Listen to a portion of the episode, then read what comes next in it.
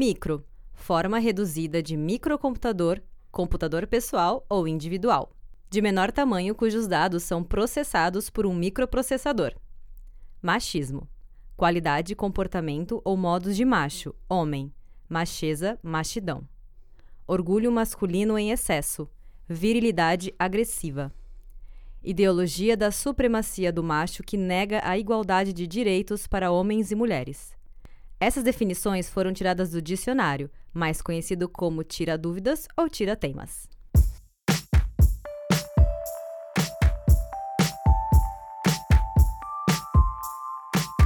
Olá, bem-vindo ao Dicionário Feminista, o podcast que vai ajudar você a descobrir o verdadeiro significado por trás de algumas palavras tão populares que temos usados nos dias de hoje. Eu sou a Teca Carbonel. E eu sou a Júlia Presoto. Hoje a gente vai falar de uma palavra que remete a algo muito pequeno, mas que é o reflexo de um problema bem grande na nossa sociedade. Vamos falar de micromachismo. Foi por volta de 1970 que mulheres começaram a refletir sobre o seu papel na sociedade e fazer perguntas do tipo: por que não podemos votar? Qual é a nossa participação na vida pública? Por que só podemos ficar dentro de casa? Em resposta a elas, surgiram obras como Mística Feminina da autora Betty Friedan. No livro, Betty questiona um modelo de vida das donas de casa americanas, sempre tendo que estar satisfeitas com os afazeres domésticos e cuidados com os filhos. A autora contrapõe essa ideia com o fato de que, para muitas mulheres, esse estilo de vida não basta e se torna algo muito monótono e insatisfatório. Era como se fosse um Desperate Housewives da época, só que sem o desespero e um pouco mais controlado. A ideia de que mulheres têm mais aptidão para as tarefas de casa é considerada uma das formas de micromachismo. Esse termo foi definido pela primeira vez em 1990 pelo filósofo argentino Luiz Bonino. Segundo ele, micromachismo seria um machismo de baixa intensidade, suave e cotidiano. Em 2004, Bonino retoma e explica melhor o termo em artigo intitulado Los Micromachismos. Foi então que a palavra se popularizou e começamos a nos dar conta do domínio machista nos níveis micro das interações sociais. Alguns exemplos de atitudes como essa é quando falamos que homens não sabem fazer algumas atividades, pois mulheres são melhores naquilo, normalmente associado a tarefas do lar e criação dos filhos. Ou então, quando o garçom serve a cerveja para o homem que está sentado na mesa, ao invés da mulher, sem perguntar quem pediu a bebida. Porém, associar a palavra micro a esses tipos de atitudes também não parece ser a melhor forma de caracterizar atos tão ofensivos. Ao fazermos isso, parece que estamos minimizando o problema, sendo que na verdade ele deve ser combatido da mesma forma que as expressões de machismo mais graves. Em entrevista para o El País, a escritora Diane Lopes Valera diz que o prefixo micro torna as coisas mais frágeis e simples. Porém, estamos caracterizando como micromachismo o assédio que as mulheres passam na rua, no trabalho e até o estupro. Por exemplo, você já pensou em dizer que é micro algo tão grave quanto uma primeira-dama insinuar que o modelo de mulher é a bela, recatada e do lar? Até parece que voltamos para 1970, né? Ju, quando foi que você ouviu pela primeira vez a palavra micromachismo? Foi, vou ser muito honesta, foi quando a gente fez esse podcast. Eu também! e eu comecei a pesquisar termos feministas no Google. Sim. Termos feministas.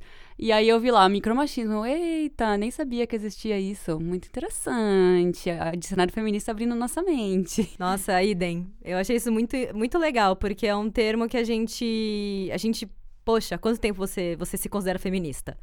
Anos e anos. E só agora a gente descobriu, e é um termo que, assim, a primeira vez ele foi citado em 1990. Se popularizou em 2004, mas eu conheci em 2020. 2020. Né?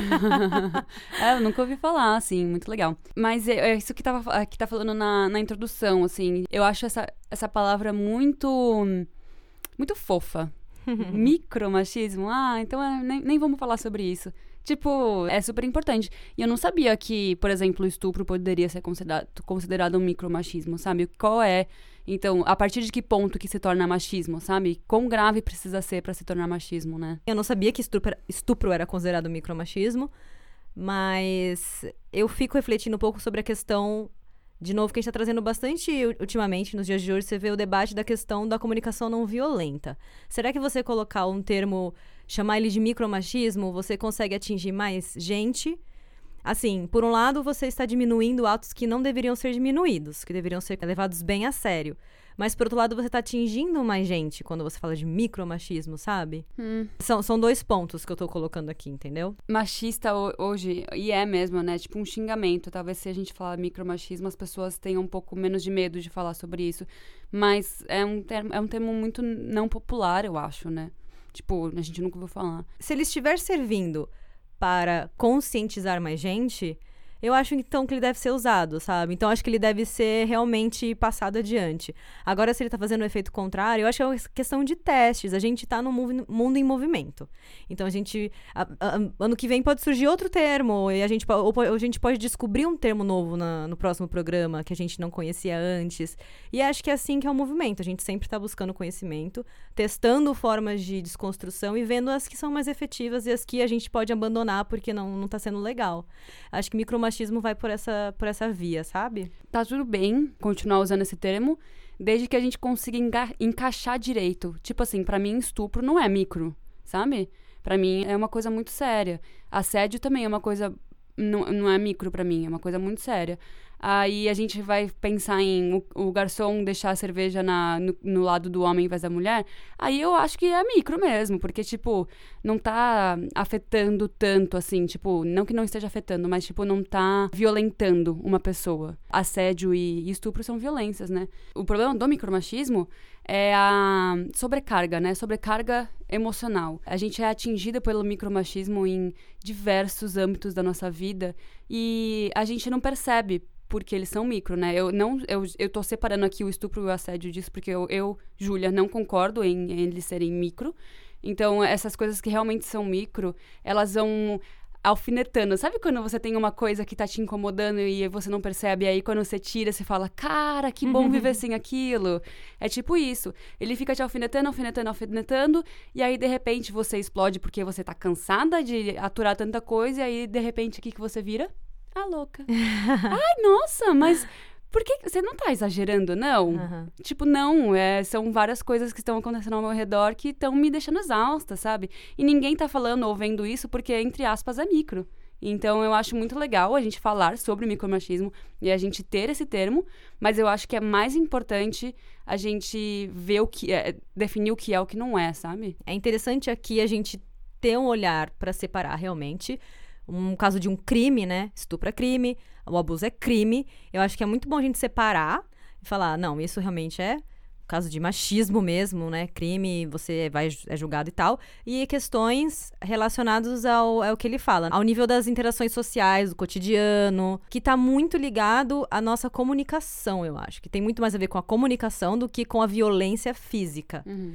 E aí eu acho muito interessante, porque eu li um artigo, tá na internet na íntegra, esse artigo é muito legal, eu recomendo lerem. Vou deixar o link para as pessoas se quiserem pesquisar, mas é um artigo, o título do artigo é Machismo discursivo, modos de interdição da voz das mulheres no parlamento brasileiro. São dois autores, né? O Antônio Teixeira de Barros e Elizabeth Busanello. E eles trazem a questão do machismo discursivo. É o, é o tipo de micromachismo que é o que a gente tá falando aqui. É, são, tem umas quatro categorias de micromachismo, né? O que eu entendi do artigo é o seguinte: ela fala do machismo discursivo, e aí dentro do machismo discursivo você tem as, os, as ah, formas, que aí é o interrupting, o mansplaining, o appropriating e o. Gaslighting, maybe? Acho que é o gaslighting.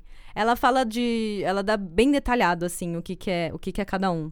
Mas eu acho legal porque a gente traz a questão do, micro, do micromachismo para a questão da comunicação e, e, da fala, porque eu acho que é aí que atinge, entendeu? Uhum. E, e, de ações sociais, de, de interações sociais, sabe? Que ela fala do perigo do machismo discursivo é uma forma de perpetuar a dominação masculina através da linguagem. Né? Linguagem corporal, no caso do garçom trazer a cerveja pro, pro, pro cara ao invés da mina na mesa de bar, eu acho que já é uma questão de uma linguagem mais você não tá falando propriamente dito, mas é uma linguagem de uma comunicação corporal, talvez, né? Mas sem uma violência tão propriamente dita, assim, né? Uhum. É legal porque ela começa, que nem a gente no dicionário feminista, ela começa fazendo a definição do que que é o machismo discursivo, faz, né, as categorias, e aí ela fala assim, agora vamos ver como que isso funciona no, no parlamento brasileiro, que é um lugar, hoje em dia tá ficando cada vez mais machista. Uhum. Cada vez mais. Uhum. E ela fez toda uma pesquisa com entrevistas, etc e tal, e ela trouxe um, um, uma coisa que aconteceu em 2011, em que uma deputada, a Rose de Freitas, ela, ela era a primeira vice-presidente da mesa diretora. E aí tinham que votar por uma medida provisória e ela, ela teve que. Ela, ela foi presidiar a sessão do parlamento para votação nessa medida provisória. E os deputados ficaram muito bravos, não queriam respeitar o sistema de, de voto que ela propôs e ficaram exigindo que o presidente voltasse, né? Porque como vice ela estava ali é, representando ele. E exigiram que o, o presidente voltasse para fazer a votação, não queriam uhum. seguir o que ela estava falando. Uhum. E isso, tipo assim, é um, é um. É o que ela fala que é o machismo discursivo, o tal do micromachismo, mas. Mas tá votando coisas que vão definir futuros de um país, sabe? Uhum. O quanto que é uma coisa social que a gente considera, ah, são interações sociais pequenas e micro, mas no final você pode estar tá votando a favor ou não de leis bizarras, sabe? Uhum. E ela vai relacionando tudo isso. Eu acho, eu vou citar só um trechinho rapidinho aqui da, da, da, do artigo que eu achei muito interessante, que ela fala assim. A deputada Rose de Freitas foi a primeira mulher a exercer o cargo de primeira vice-presidente da mesa diretora. Esse costume, amparado na dominação masculina, justificou inclusive os argumentos dos agressores de Rose de Freitas, os quais alegaram que não havia nada de machismo, mas apenas um embate político, porque eles eram opostos ao, ao, ao partido dela. Uhum. Aspas. Me dirigi à deputada Rose de Freitas como qualquer parlamentar que estivesse na cadeira de presidente, independentemente de ser mulher ou homem. Fecha aspas. Argumentou então o deputado ACM Neto na ocasião. Outro deputado complementou, aspas. Se bate como homem, deve apanhar como homem também. Fecha aspas. em suma, os opositores negaram o machismo discursivo com base em argumentos igualmente machistas. machistas. Ai, gente. Foda, né? Nossa. Ai. Então, é isso mesmo que você estava falando. O problema do micromachismo não é o cara trazer a cerveja pra mim. Quer dizer, pro meu marido ao invés de pra mim. É que disso vai evoluir para coisas muito mais sérias. Se fosse só isso, nossa, se esse fosse o meu maior problema, né? Maravilhoso. Se machismo fosse só isso. Mas é que do micro ele vai evoluir para o machismo, né? Porque são pequenas coisas que vão evoluindo, pequenos discursos, pequenas atitudes que a gente continua tomando que vão evoluindo, assim. Enquanto a gente não, não perceber, não analisar, não refletir sobre, ela, sobre elas, elas vão evoluir, elas vão crescer, né? Vão se perpetuar e quando você vê, você tá votando em político que, que acha que não, que não pode ter uma presidente, uma, uma mulher presidiando um voto, uma votação, ah. sabe? E dando argumentos machistas, dizendo que não, não é machista. É. Eu achei aqui o artigo que eu tava falando. Eu não vou ficar falando muito, muito a fundo sobre isso, porque eu não, não manjo muito, mas eu vi uma matéria que fala sobre quatro tipos de machismo e a gente vai deixar esse link na, na descrição para vocês se vocês quiserem se aprofundarem no assunto, que é micromachismo utilitário, disfarçado, de crise e coercitivo. Acho que não, não cabe ficar entrando em tanto detalhe aqui, porque a gente não tem muito tempo hoje. mas se vocês quiserem se aprofundar um pouco no assunto, a gente vai deixar o, o link para vocês. Os que você falou são os, os categorias... categorias de micromachismo. Legal. A gente achou uma, uma matéria do El País que ele cita alguns exemplinhos, assim. Eu acho legal. A questão de trazer o micromachismo é porque daí a gente consegue ver exemplos no, nossos, no nosso discurso em que a gente tá, tá perpetuando atitudes machistas. De formas até inocentes. Tanto que eu, eu, eu queria trazer esses exemplos para você e não só perguntar se você já ouviu, ouviu, mas se às vezes você também já falou, Sim. já cometeu esses erros. Cara, deixa eu falar uma coisa que já me veio na cabeça. eu, às vezes, explico antes, antes de eu tomar consciência sobre isso, eu explicava a coisa, tipo assim, eu vou dar um exemplo muito que aconteceu ontem comigo. Eu fui numa reunião em que a mulher é a dona da empresa e o pai dela investe na empresa dela. Então ela é a dona, eu deveria estar me referindo sempre a ela. Só que às vezes eu me referia a ele. E eu comecei a pensar: não, não, eu não preciso conquistar esse homem. Eu não preciso que ele me ache inteligente. É com ela. Então eu, eu comecei a perceber que no começo das minhas falas eu tava tentando convencer o cara a me contratar sendo que não é ele. E aí, quando, até quando ele começou a me fazer pergunta, eu comecei a responder para ela. Porque eu não quero perpetuar isso na minha vida, sabe? Isso também é uma forma de micromachismo, assim. Só porque tem um homem no, no ambiente, não significa que ele é o ser mais importante. E era como eu estava agindo, ontem. Tipo, não foi, não foi em 2015, foi ontem que eu cometi esse erro. E aí, o legal é você começar a perceber mudar no mesmo instante. E aí eu comecei a falar: não, é pra essa mulher. Ela é o ser mais importante dessa sala, sabe? É isso, sabe? A mesma gente sendo feminista há anos, a gente ainda reproduz esses micromachismos. E assim, tá tudo bem. A gente tá aqui pra aprender e melhorar sempre. Então, acho que isso que você falou, esse exemplo que você deu, bem parecido até, semelhante ao primeiro situação da, que a gente tem na lista, que é explicar algo para uma mulher sem que ela me pedisse, pelo simples fato de ser mulher. Não, acho que não tem nada a ver com isso. é, é o contrário, é, né? eu achei que era, mas viajei. É, um é tipo, é um pouco ao contrário, mas porque, tipo, eu estava explicando para ele só porque eu precisava conquistar ele é. como meu cliente. Mas ele não é o meu cliente, era ela. Uhum. Só que eu estava fazendo isso só porque ele é um homem, porque ele é o poder, sabe? E não, não, não é, tem sabe? nada a ver. É. Mas o que eu ia falar desse, desse caso em específico, o que eu tenho, eu combato todos os dias, todas as horas, é que assim, quando eu tô com pressa para ir para algum lugar, e aí o ônibus chega, e aí é uma motorista mulher. Aí eu hum. penso, hum, essa vai dar devagar pra caramba pra chegar. Sério? Eu não sei, isso vem na minha cabeça. Tipo, puta, é uma mulher, cara, vai demorar pra caramba.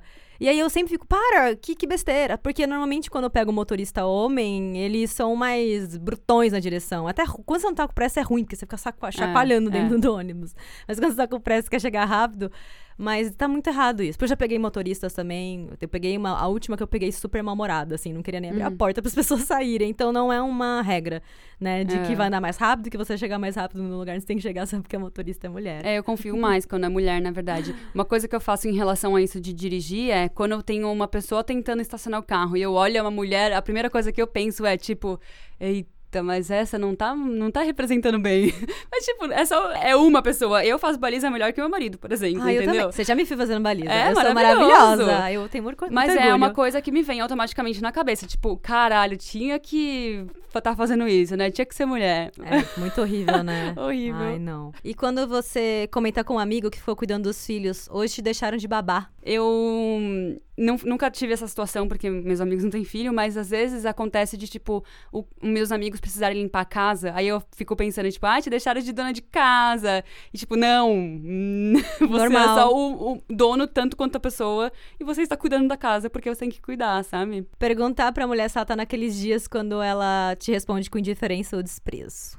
Cara, não, isso eu não faço. Você faz? Não, eu já vi e já ouvi também, mas eu não faço. É porque como a gente menstrua, como a é. gente fica naqueles dias, a gente entende que não é muito assim o movimento, né? É. Às vezes o que eu faço é eu falar. Eu já anuncio, ó, oh, tô de TPM, tô meio sensível, tô meio borocochô, tô de, sei lá, achando é. que a vida é uma, uma porcaria, sabe? Então me deixa no meu cantinho que eu preciso do meu espaço. Isso é muito importante de falar, porque aí não, sai, não parte do pressuposto que toda vez que você estiver irritada, você está naqueles dias. Eu acho legal, eu falo também sempre pro meu marido. Essa semana eu vou ficar menstruada já, então fica, fica esperto.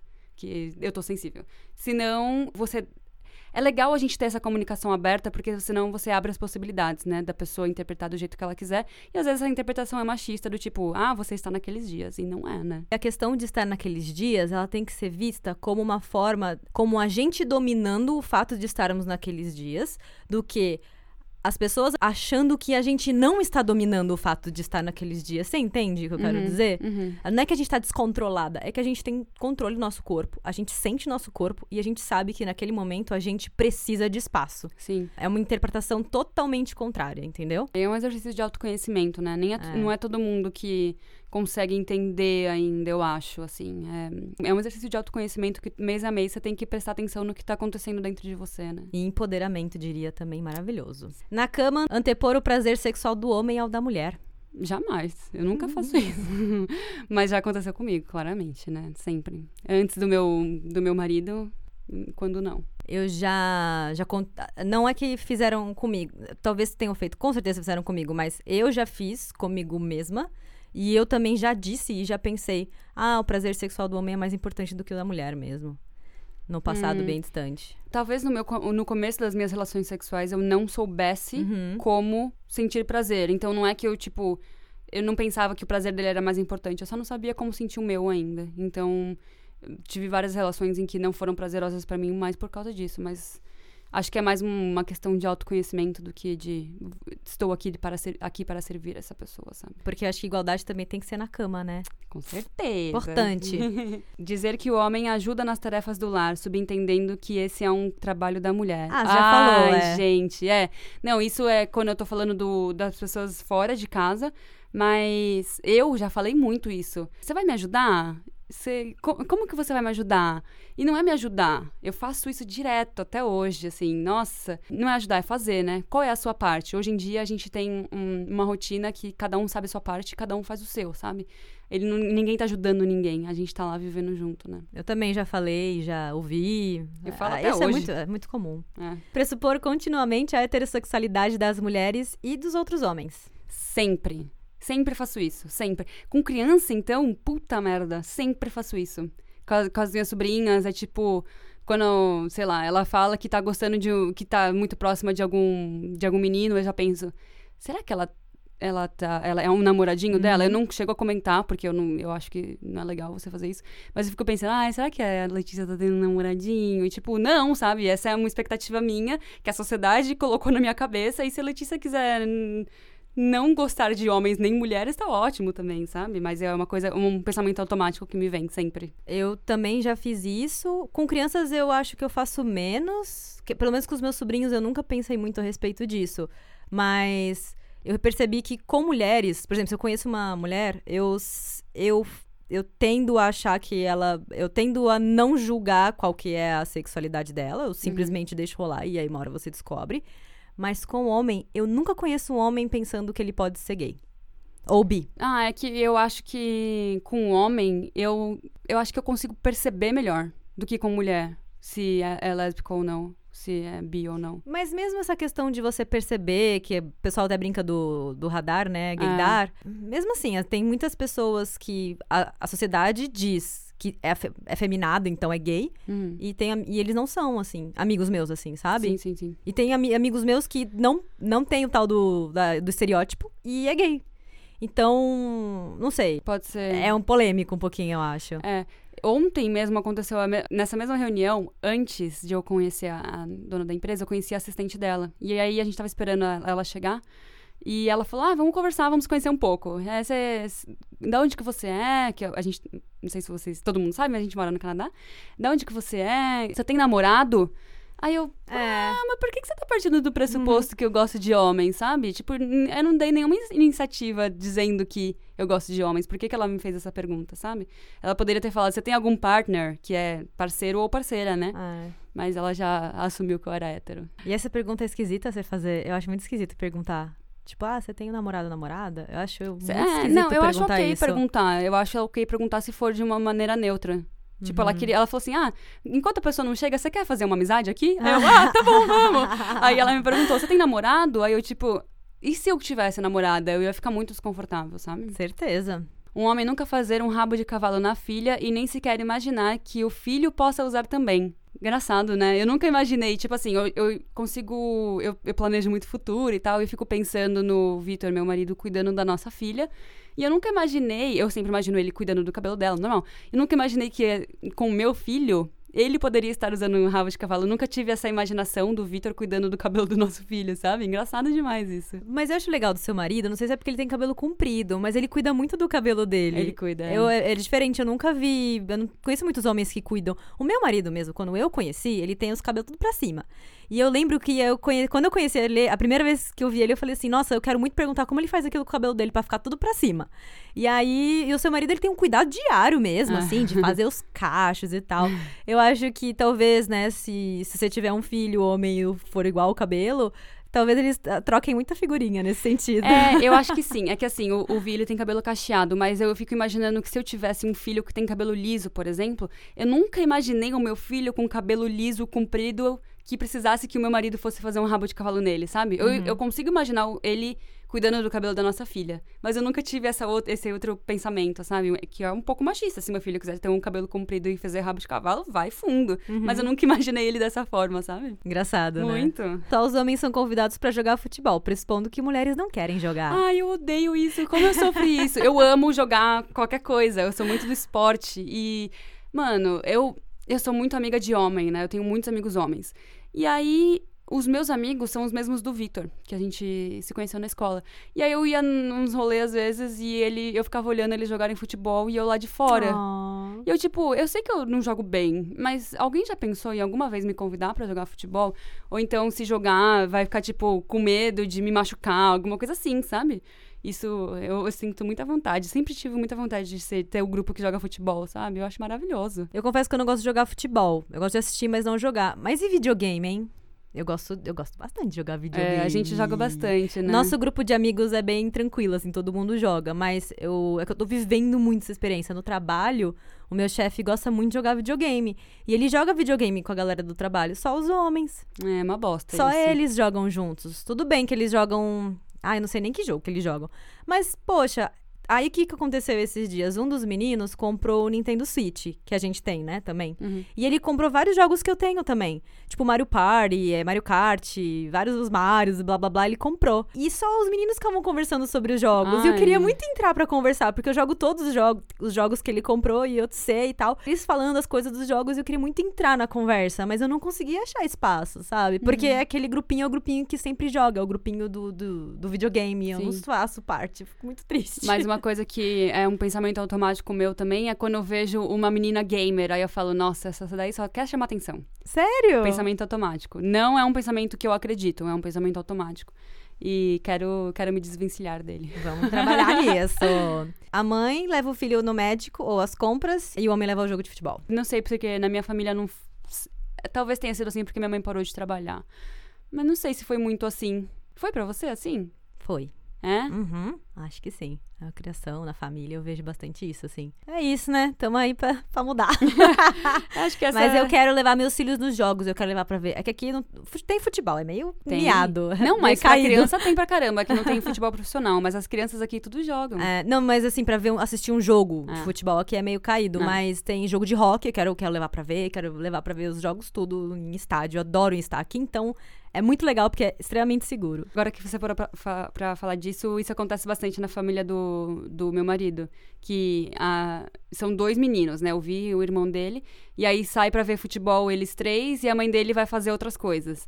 E aí quando é outra coisa relacionada, tipo, ah, sei lá, preciso ir no médico, é ela que leva. Então isso acontece bastante na família deles. Perguntar pra menina se já gosta de algum menino. Ah, você falou isso. é, eu não chego a perguntar, eu, mas eu penso. Já pressupõe, né? É. Perguntaram a uma mulher quando vai ter filhos, mas nunca perguntaram mesmo pra um homem. Sempre pergunto pro homem também. Eu sei, eu quero pressão pra todo mundo ter bebê.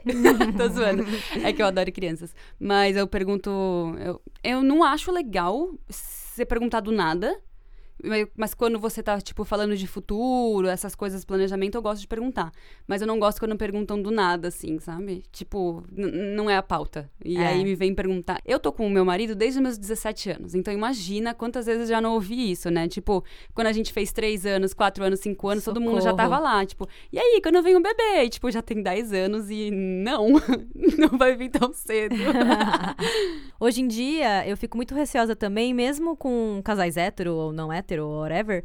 Eu fico muito receosa porque tem gente que não quer ter filho. É, então, por isso que eu não gosto de perguntar se não é, tipo, uma pauta de futuro, alguma coisa assim, porque é- pode, ser- pode ser um assunto meio delicado, né? É, mega ofensivo, assim. Eu lembro, eu vou falar agora, eu vou pôr o, minha- o meu na mesa. Ah, uma amiga minha, muitos anos atrás, ela namorava um cara. E os dois tinham. Ela tem o cabelo bem encaixadão, assim, loiro, e ele tem um. Tinha, né? Eles não estão mais juntos, mas ele tinha o cabelo bem encaixadão também, bem escuro. E aí eu falei pra ela assim: ai, se vocês um dia tiverem um filho, vai nascer com os cabelinhos tudo cacheado. Hum. Porque os dois são cabelo cacheado. Aí ela ficou mega ofendida. Ela falou assim: não, dessa. Como que ela falou pra mim? Desse forninho não sai pão. Falou um bagulho assim.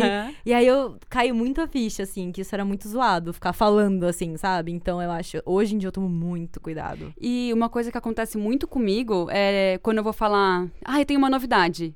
Aí eu já penso, ó, a pessoa tá grávida. É. Ou então, quando eu vou falar isso, as pessoas também da minha família, então, quando eu fui contar pra minha família que eu ia mudar pro Canadá, todos eles acharam que eu ia contar que eu tava grávida. E eu, tipo, não, eu só tô mudando de vida mesmo, sabe?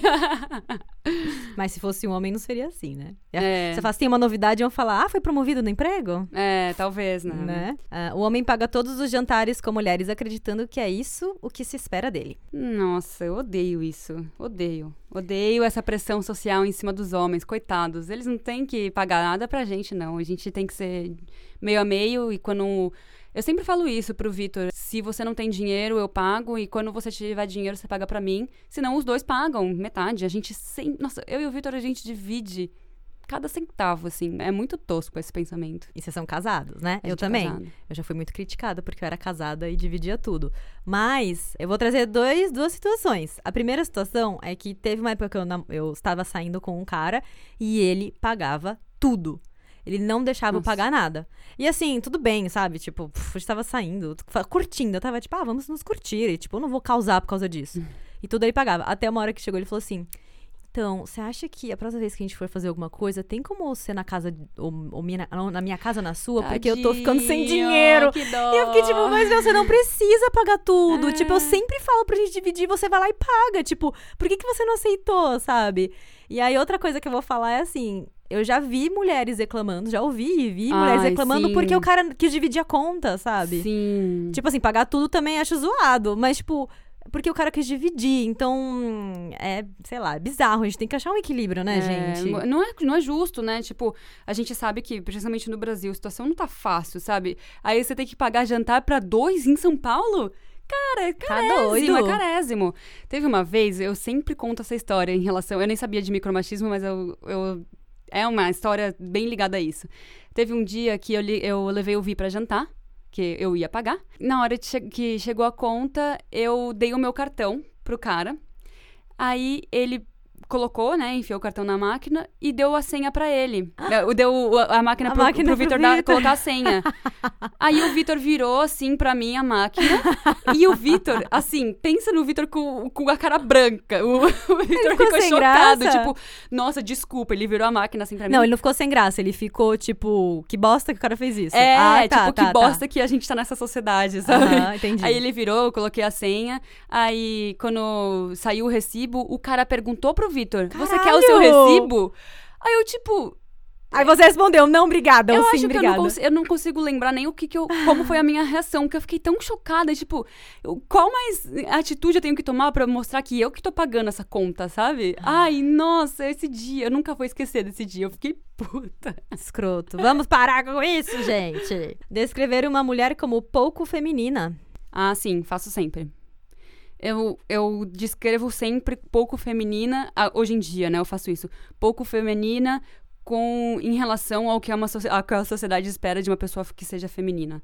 Porque antes eu falava só isso. A minha mãe e a minha irmã são pouco femininas, entre aspas.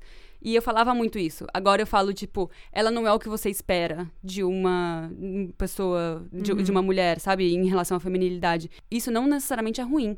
É só um jeito de descrever, descrever que eu achei, sabe? Porque eu também não quero falar que elas são masculinas. Assim, quando você quer falar alguma coisa, mas de um jeito que não use essas palavras. Tipo, até tipo quando você fala, ah, é femi feminina e, mas e masculina, são coisas que é muito difícil, assim, de eu conseguir encaixar. Eu tento evitar. Na, na dúvida, eu evito.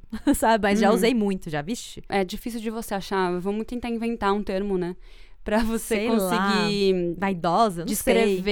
É, pode ser. É que não é nem vaidosa. É tipo assim, a minha irmã só usa bermuda e camiseta larga e tênis, sabe? Você não vai ver minha irmã nunca de vestido e bota, por exemplo. Nunca, nunca.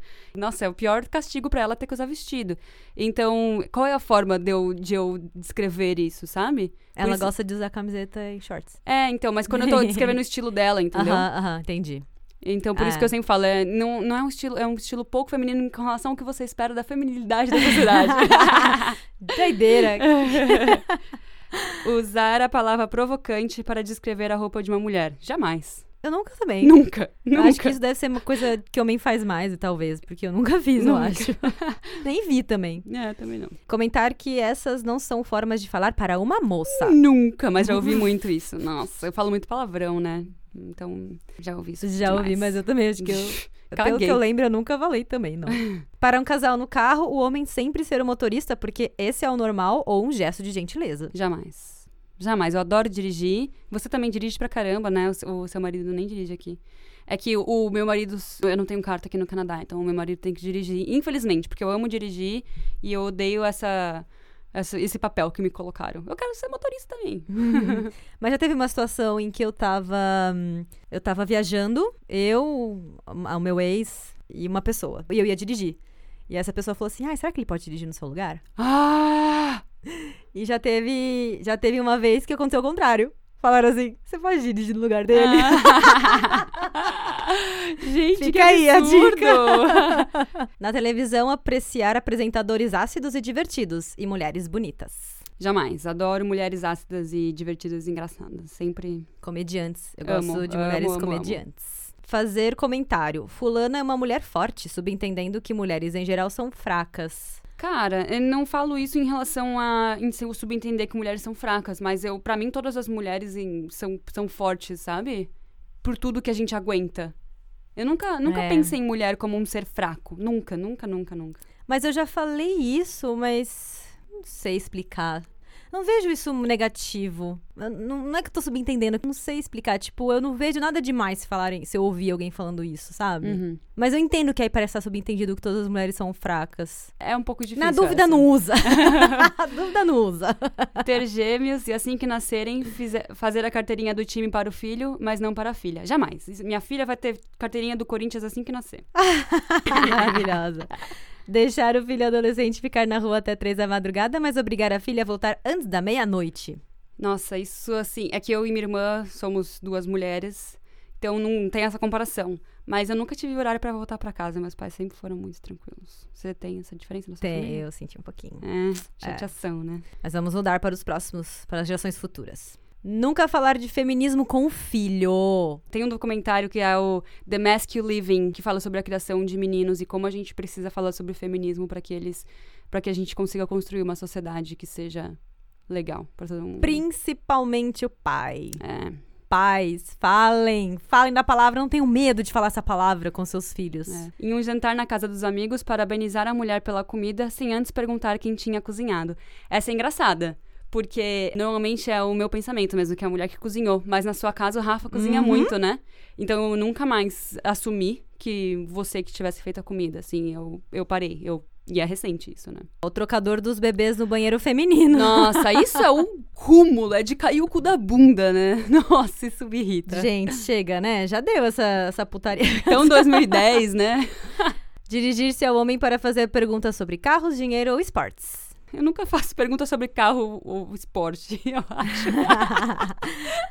Mas tá num grupo sempre os caras que vão conversar sobre isso, ou vão, ou vão se dirigir a, a palavra para falar sobre isso, né? Ninguém É. vira pra mim pra falar sobre carro. É. Fala aí sobre carro comigo. Eu talvez tenha muito a acrescentar, mas fala. Pode falar. É, eu, eu, é, eu acho ok falar sobre isso. Dinheiro, eu adoro falar sobre dinheiro. Sério, amo. Volte falar comigo, porque eu coordeno o dinheiro na minha casa. Esporte, você sabe falar um pouquinho, É, né? eu sei também, eu gosto. Apresentar uma mulher pelo cargo ou posição de seu marido. Esta é a mulher de, em vez de dizer o nome da o nome e profissão. Eu faço isso quando é um, tipo assim, um grupo que conhece só o cara. É, Aí eu é. falo, ah, essa é a Teca, ela é a esposa do Rafa, por exemplo. Mas não, tipo, se ninguém conhece nenhum dos dois, assim, tipo, ah, sei lá, é difícil essa, eu acho. Sabe o que eu amei? Agora acabou, a família real acabou de falar que o cara, eu não lembro nem o nome do cara. O príncipe whatever e a princesa whatever vão sair da família. E aí a matéria falava assim, falava o nome dela, fulana e seu marido saem da Ah, família real. Eu, vou pesquisar essa matéria. É muito Achei boa. maravilhoso, porque isso acontece muito na mídia, né? tipo, a mulher, ela é a maior ativista, empresária, não sei o quê. Aí sai no jornal, mulher de Brad Pitt. É. Tipo. Mulher do Jay-Z. Chamar de linda uma mulher que não conheço. Puta, como passo por isso? Cara, eu fazia entrevista com muita gente, né? Eu fazia entrevista com muito homem. Eu já contei aqui, eu acho, um caso de que a pessoa me chamava de fofa o tempo inteiro. Já passei por uma que o cara me chamava de gata o tempo inteiro.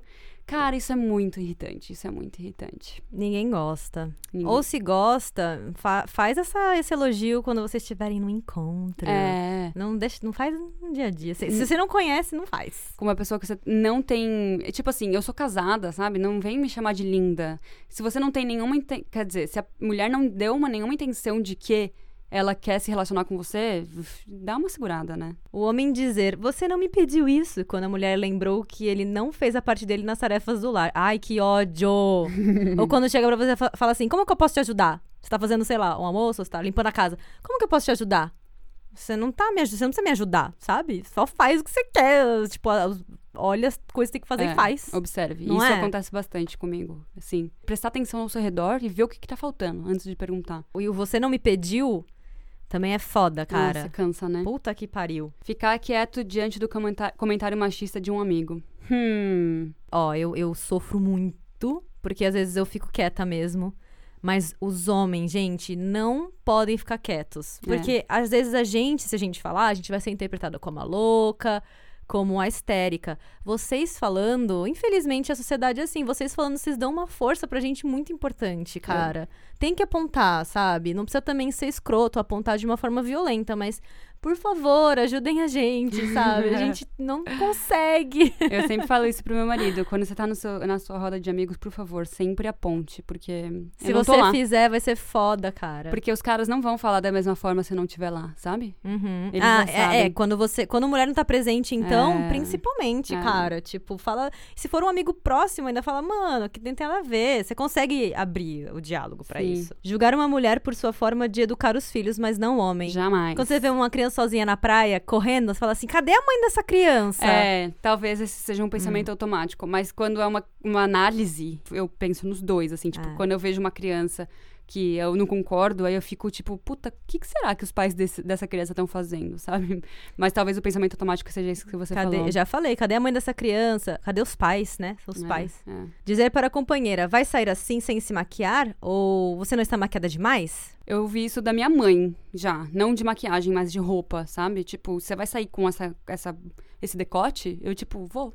Se referirem ao conjunto de cidadãos que defendem as igualdades como as feministas no feminino, pressupondo que é uma luta unicamente reservada às mulheres. Esse eu acho polêmico porque eu não concordo que, existe, que exista homem feminista, mas Mas a palavra é feminista mesmo, né? é, os, os feministas, os, as feministas, os feministas, essa questão do gênero, principalmente na língua brasileira, é muito polêmica, né? É, Usar a palavra feminazi para se referir a uma mulher que reivindica direitos iguais. Jamais, odeio essa palavra, odeio quando eu ouço.